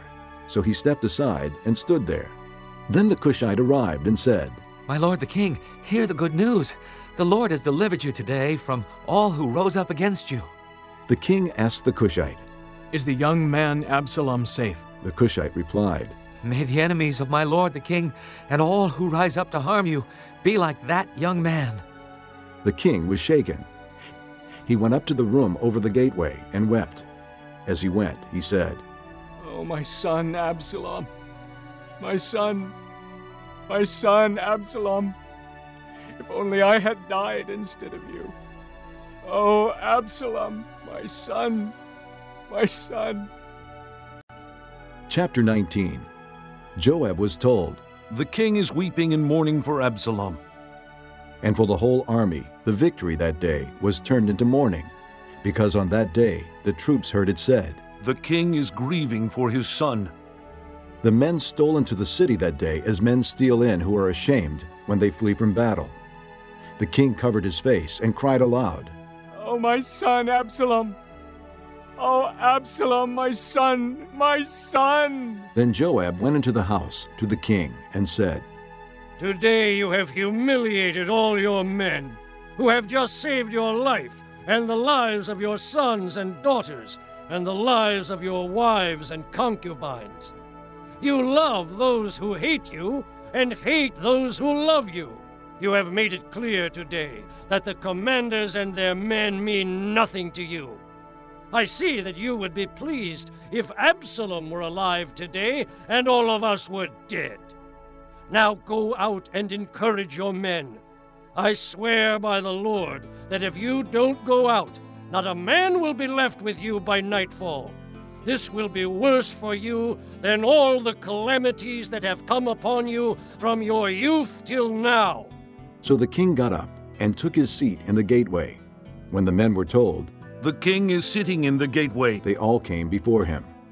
Meanwhile, the Israelites had fled to their homes. Throughout the tribes of Israel, the people were all arguing with each other, saying, The king delivered us from the hand of our enemies. He is the one who rescued us from the hand of the Philistines. But now he has fled the country because of Absalom. And Absalom, whom we anointed to rule over us, has died in battle. So why do you say nothing about bringing the king back? King David sent this message to Zadok and Abiathar, the priests Ask the elders of Judah, why should you be the last to bring the king back to his palace, since what is being said throughout Israel has reached the king at his quarters? You are my brothers, my own flesh and blood, so why should you be the last to bring back the king? And say to Amasa, Are you not my own flesh and blood? May God deal with me, be it ever so severely, if from now on you are not the commander of my army in place of Joab. He won over the hearts of all the men of Judah as though they were one man. They sent word to the king Return, you and all your men. Then the king returned and went as far as the Jordan. Now the men of Judah had come to Gilgal to go out and meet the king and bring him across the Jordan. Shimei, son of Gera, the Benjamite from Bahurim, hurried down with the men of Judah to meet King David. With him were a thousand Benjamites, along with Ziba, the steward of Saul's household, and his fifteen sons and twenty servants. They rushed to the Jordan where the king was. They crossed at the ford to take the king's household over, and to do whatever he wished. When Shimei, son of Gera, crossed the Jordan, he fell prostrate before the king and said to him, May my lord not hold me guilty. Do not remember how your servant did wrong on the day my lord the king left Jerusalem. May the king put it out of his mind. For I, your servant, know that I have sinned. But today I have come here as the first of the whole house of Joseph to come down and meet my lord the king. Then Abishai, son of Zeruiah, said, Shouldn't Shimei be put to death for this? He cursed the Lord's anointed. David replied, What do you and I have in common, you sons of Zeruiah? This day you have become my adversaries. Should anyone be put to death in Israel today? Do I not know that today I am king over Israel? So the king said to Shimei, You shall not die. And the king promised him on oath. Mephibosheth, Saul's grandson, also went down to meet the king. He had not taken care of his feet, or trimmed his mustache, or washed his clothes from the day the king left until the day he returned safely. When he came from Jerusalem to meet the king, the king asked him, Why didn't you go with me, Mephibosheth? He said, My lord the king, since I your servant am lame, I said, I will have my donkey saddled and will ride on it, so I can go with the king. But Ziba my servant betrayed me, and he has slandered your servant to my lord the king. My lord the king is like an angel of God, so do whatever pleases you. All my grandfather's descendants deserved nothing but death from my lord the king. But you gave your servant a place among those who eat at your table. So what right do I have to make any more appeals to the king? The king said to him, Why say more? I order you and Ziba to divide the fields. Mephibosheth said to the king, Let him take everything, now that my lord the king has arrived home safely. Barzillai the Gileadite also came down from Rogelim to cross the Jordan with the king, and to send him on his way from there.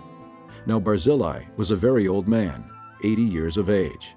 He had provided for the king during his stay in Mahanaim, for he was a very wealthy man. The king said to Barzillai, Cross over with me and stay with me in Jerusalem, and I will provide for you. But Barzillai answered the king, How many more years will I live that I should go up to Jerusalem with the king? I am now eighty years old. Can I tell the difference between what is good and what is not? Can your servant taste what he eats and drinks? Can I still hear the voices of men and women singers? Why should your servant be an added burden to my lord the king? Your servant will cross over the Jordan with the king for a short distance. But why should the king reward me in this way? Let your servant return that I may die in my own town near the tomb of my father and mother. But here is your servant Kimham. Let him cross over with my lord the king. Do for him whatever pleases you. The king said, Kimham shall cross over with me, and I will do for him whatever pleases you, and anything you desire from me I will do for you. So all the people crossed the Jordan, and then the king crossed over. The king kissed Barzillai and gave him his blessing, and Barzillai returned to his home. When the king crossed over to Gilgal, Kimham crossed with him. All the troops of Judah and half the troops of Israel had taken the king over. Soon all the men of Israel were coming to the king and saying to him, Why did our brothers, the men of Judah, steal the king away and bring him and his household across the Jordan, together with all his men? All the men of Judah answered the men of Israel, We did this because the king is closely related to us. Why are you angry about it? Have we eaten any of the king's provisions? Have we taken anything for ourselves? Then the men of Israel answered the men of Judah, We have ten shares in the king, and besides, we have a greater claim on David than you have. So why do you treat us with contempt? Were we not the first to speak of bringing back our king? But the men of Judah responded even more harshly than the men of Israel. This concludes Disc 18. Chapter 20 Now a troublemaker named Sheba, son of Bichri, a Benjamite, happened to be there. He sounded the trumpet and shouted, We have no share in David, no part in Jesse's son. Every man to his tent, O Israel! So all the men of Israel deserted David to follow Sheba, son of Bichri. But the men of Judah stayed by their king all the way from the Jordan to Jerusalem. When David returned to his palace in Jerusalem, he took the ten concubines he had left to take care of the palace and put them in a house under guard. He provided for them, but did not lie with them. They were kept in confinement till the day of their death, living as widows. Then the king said to Amasa, Summon the men of Judah to come to me within three days and be here yourself. But when Amasa went to summon Judah, he took longer than the time the king had set for him. David said to Abishai, Now Sheba, son of Bichri, will do us more harm than Absalom did. Take your master's men and pursue him, or he will find fortified cities and escape from us. So Joab's men and the Kerethites and Pelethites and all the mighty warriors went out under the command of Abishai. They marched out from Jerusalem to pursue Sheba, son of Bichri. While they were at the great rock in Gibeon, Amasa came to meet them. Joab was wearing his military tunic, and strapped over it at his waist was a belt with a dagger in its sheath. As he stepped forward, it dropped out of its sheath. Joab said to Amasa, How are you, my brother? Then Joab took Amasa by the beard with his right hand to kiss him. Amasa was not on his guard against the dagger in Joab's hand, and Joab plunged it into his belly, and his intestines spilled out on the ground. Without being stabbed again, Amasa died.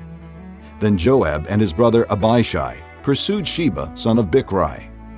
One of Joab's men stood beside Amasa and said, Whoever favors Joab, and whoever is for David, let him follow Joab.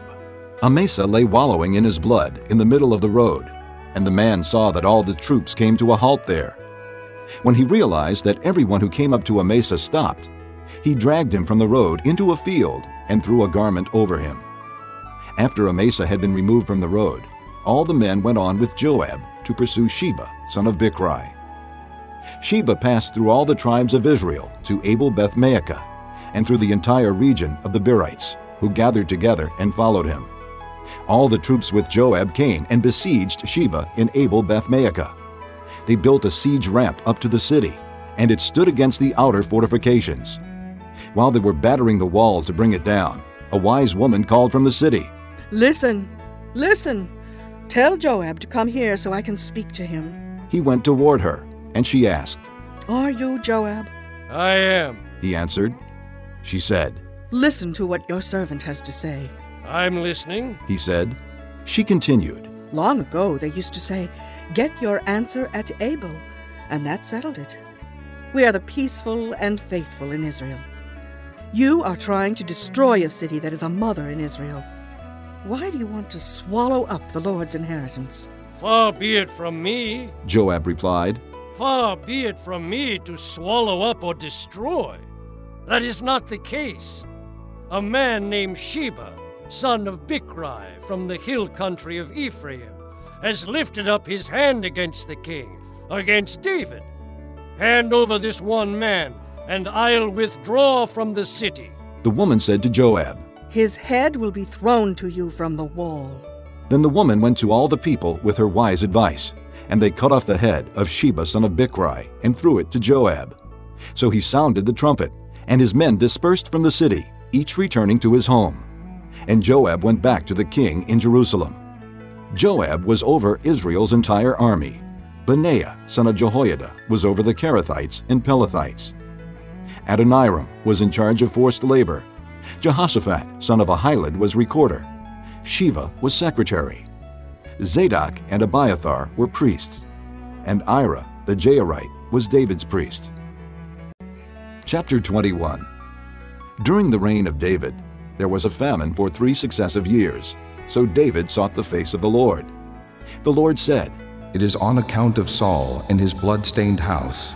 It is because he put the Gibeonites to death. The king summoned the Gibeonites and spoke to them. Now the Gibeonites were not a part of Israel, but were survivors of the Amorites.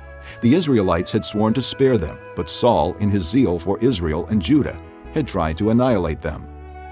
David asked the Gibeonites, What shall I do for you? How shall I make amends so that you will bless the Lord's inheritance? The Gibeonites answered him, We have no right to demand silver or gold from Saul or his family, nor do we have the right to put anyone in Israel to death. What do you want me to do for you? David asked. They answered the king, As for the man who destroyed us and plotted against us, so that we have been decimated and have no place anywhere in Israel, let seven of his male descendants be given to us to be killed and exposed before the Lord at Gibeah of Saul, the Lord's chosen one. So the king said, I will give them to you. The king spared Mephibosheth, son of Jonathan, the son of Saul, because of the oath before the Lord between David and Jonathan, son of Saul.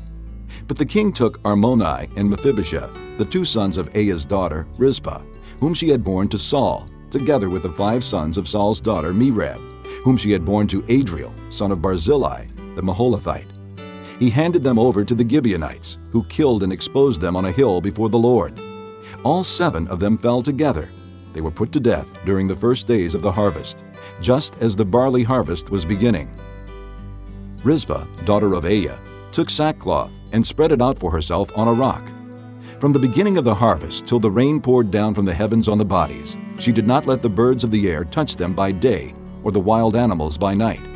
When David was told what Aiah's daughter Rizpah, Saul's concubine, had done, he went and took the bones of Saul and his son Jonathan from the citizens of Jabesh Gilead.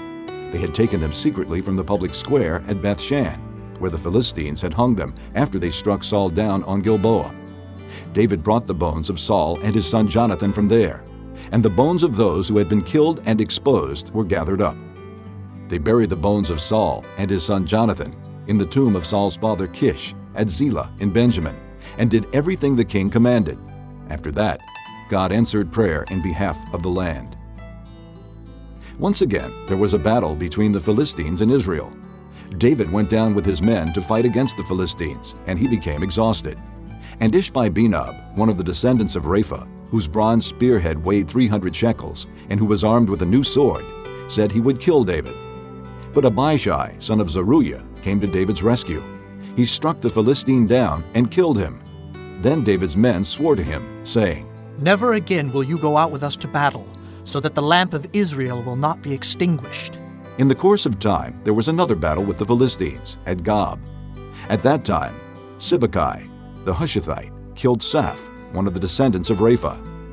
In another battle with the Philistines at Gob, Elhanan, son of Jaareoth Oregim, the Bethlehemite, killed Goliath the Gittite, who had a spear with a shaft like a weaver's rod. In still another battle, which took place at Gath, there was a huge man with six fingers on each hand and six toes on each foot. 24 in all. He also was descended from Rapha. When he taunted Israel, Jonathan, son of Shimeah, David's brother, killed him. These four were descendants of Rapha in Gath, and they fell at the hands of David and his men. Chapter 22 David sang to the Lord the words of this song when the Lord delivered him from the hand of all his enemies and from the hand of Saul. He said, The Lord is my rock, my fortress, and my deliverer.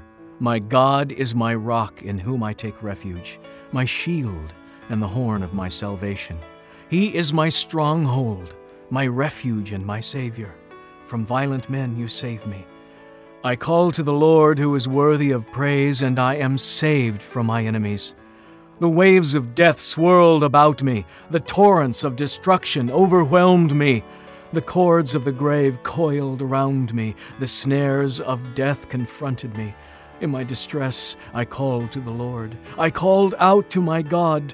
From his temple, he heard my voice. My cry came to his ears. The earth trembled and quaked. The foundations of the heavens shook. They trembled because he was angry. Smoke rose from his nostrils. Consuming fire came from his mouth. Burning coals blazed out of it. He parted the heavens and came down. Dark clouds were under his feet. He mounted the cherubim and flew. He soared on the wings of the wind. He made darkness his canopy around him, the dark rain clouds of the sky. Out of the brightness of his presence, bolts of lightning blazed forth. The Lord thundered from heaven. The voice of the Most High resounded. He shot arrows and scattered the enemies, bolts of lightning and routed them. The valleys of the sea were exposed, and the foundations of the earth laid bare at the rebuke of the Lord, at the blast of breath from his nostrils. He reached down from on high and took hold of me. He drew me out of deep waters. He rescued me from my powerful enemy, from my foes who were too strong for me. They confronted me in the day of my disaster, but the Lord was my support. He brought me out into a spacious place. He rescued me because he delighted in me. The Lord has dealt with me according to my righteousness. According to the cleanness of my hands, he has rewarded me. For I have kept the ways of the Lord. I have not done evil by turning from my God. All his laws are before me. I have not turned away from his decrees. I have been blameless before him and have kept myself from sin. The Lord has rewarded me according to my righteousness, according to my cleanness in his sight. To the faithful you show yourself faithful. To the blameless you show yourself blameless. To the pure you show yourself pure. But to the crooked you show yourself shrewd. You save the humble, but your eyes are on the haughty to bring them low. You are my lamp, O Lord. The Lord turns my darkness into light. With your help, I can advance against a troop. With my God, I can scale a wall. As for God, his way is perfect. The word of the Lord is flawless. He is a shield for all who take refuge in him. For who is God besides the Lord? And who is the rock except our God? It is God who arms me with strength and makes my way perfect. He makes my feet like the feet of a deer. He enables me to stand on the heights. He trains my hands for battle. My arms can bend a bow of bronze.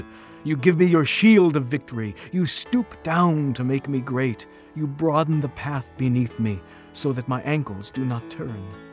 I pursued my enemies and crushed them. I did not turn back till they were destroyed. I crushed them completely, and they could not rise. They fell beneath my feet. You armed me with strength for battle. You made my adversaries bow at my feet. You made my enemies turn their backs in flight, and I destroyed my foes. They cried for help, but there was no one to save them. To the Lord, but he did not answer. I beat them as fine as the dust of the earth. I pounded and trampled them like mud in the streets. You have delivered me from the attacks of my people. You have preserved me as the head of nations. People I did not know are subject to me, and foreigners come cringing to me. As soon as they hear me, they obey me. They all lose heart. They come trembling from their strongholds. The Lord lives! Praise be to my rock! Exalted be God, the rock, my Savior! He is the God who avenges me, who puts the nations under me, who sets me free from my enemies. You exalted me above my foes. From violent men you rescued me. Therefore, I will praise you, O Lord, among the nations. I will sing praises to your name. He gives his king great victories. He shows unfailing kindness to his anointed, to David and his descendants forever. Chapter 23 These are the last words of David. The oracle of David, son of Jesse.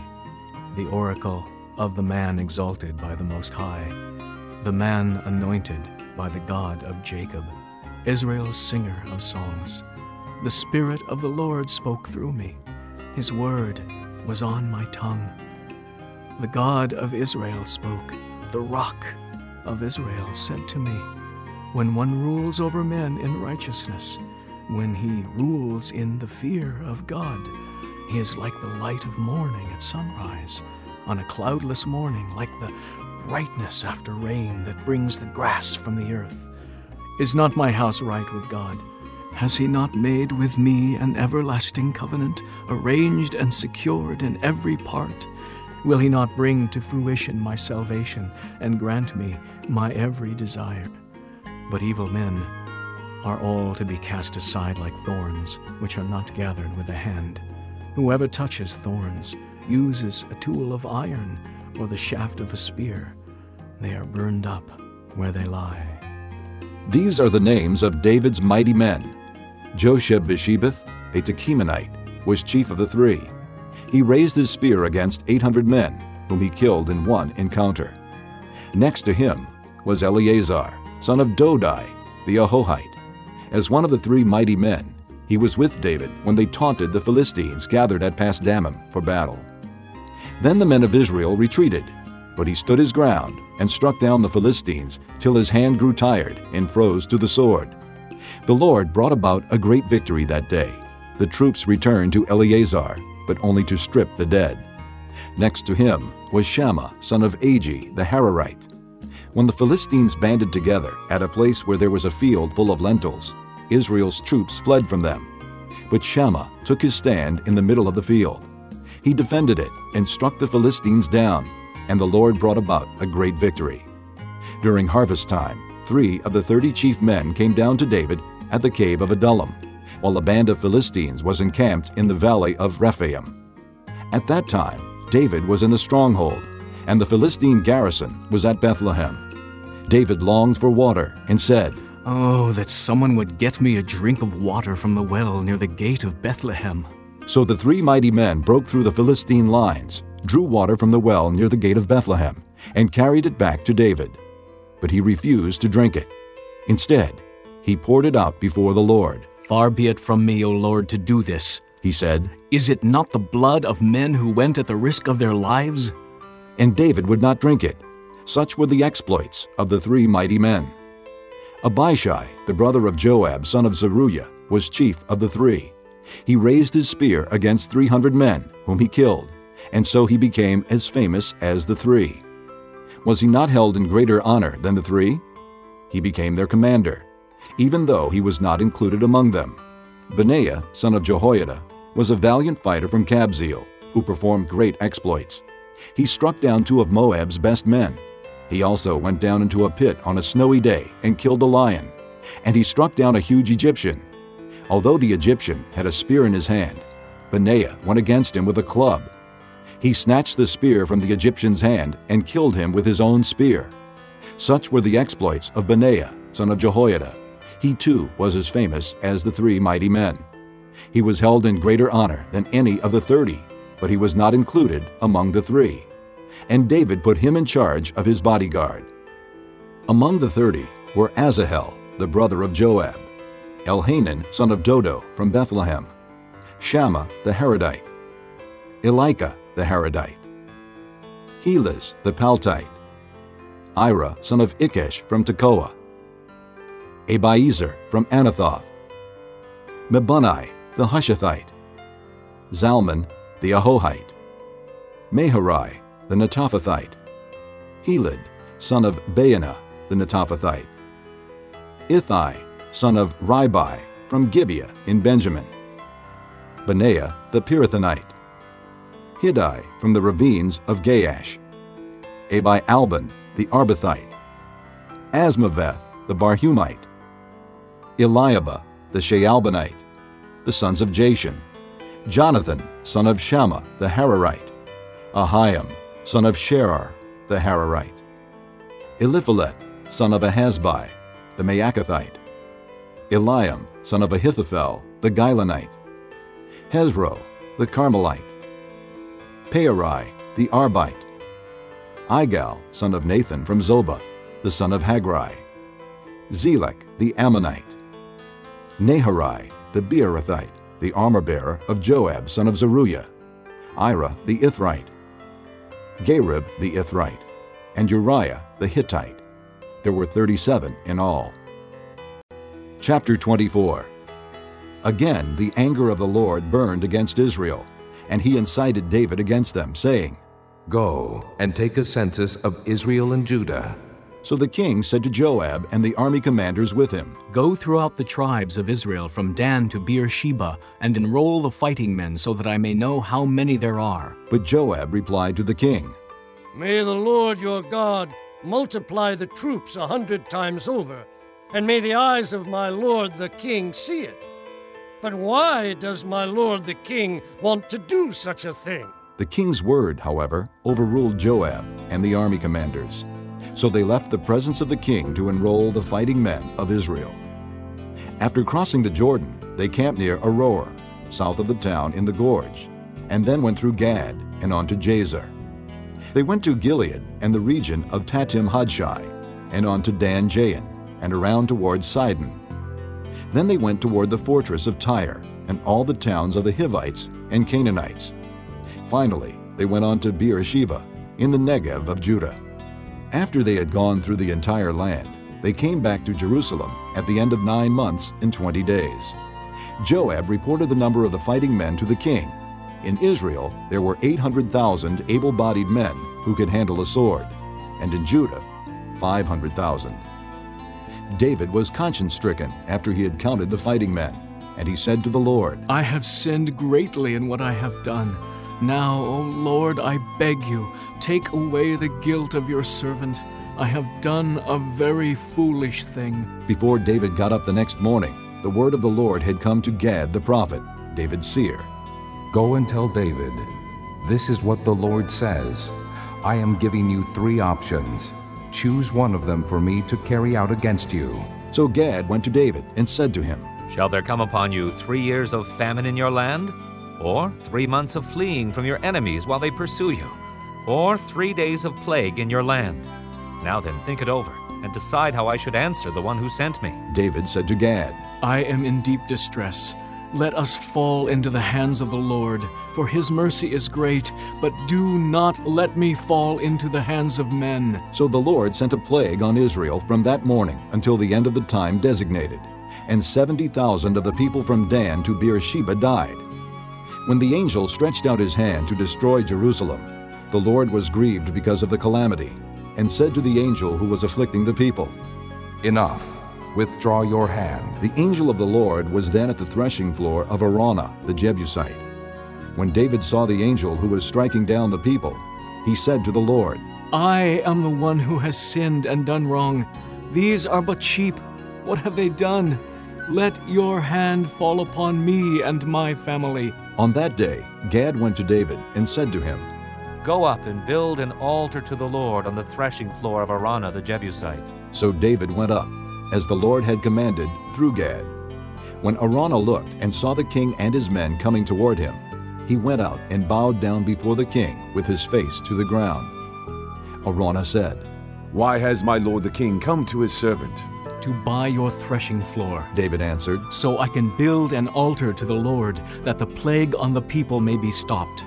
Araunah said to David, Let my lord the king take whatever pleases him, and offer it up. Here are oxen for the burnt offering, and here are threshing sledges, and ox yokes for the wood. O king, Araunah gives all this to the king. Araunah also said to him, May the Lord your God accept you. But the king replied to Araunah, No, I insist on paying you for it. I will not sacrifice to the Lord my God burnt offerings that cost me nothing. So David bought the threshing floor and the oxen, and paid fifty shekels of silver for them. David built an altar to the Lord there, and sacrificed burnt offerings and fellowship offerings. Then the Lord answered prayer in behalf of the land, and the plague on Israel was stopped.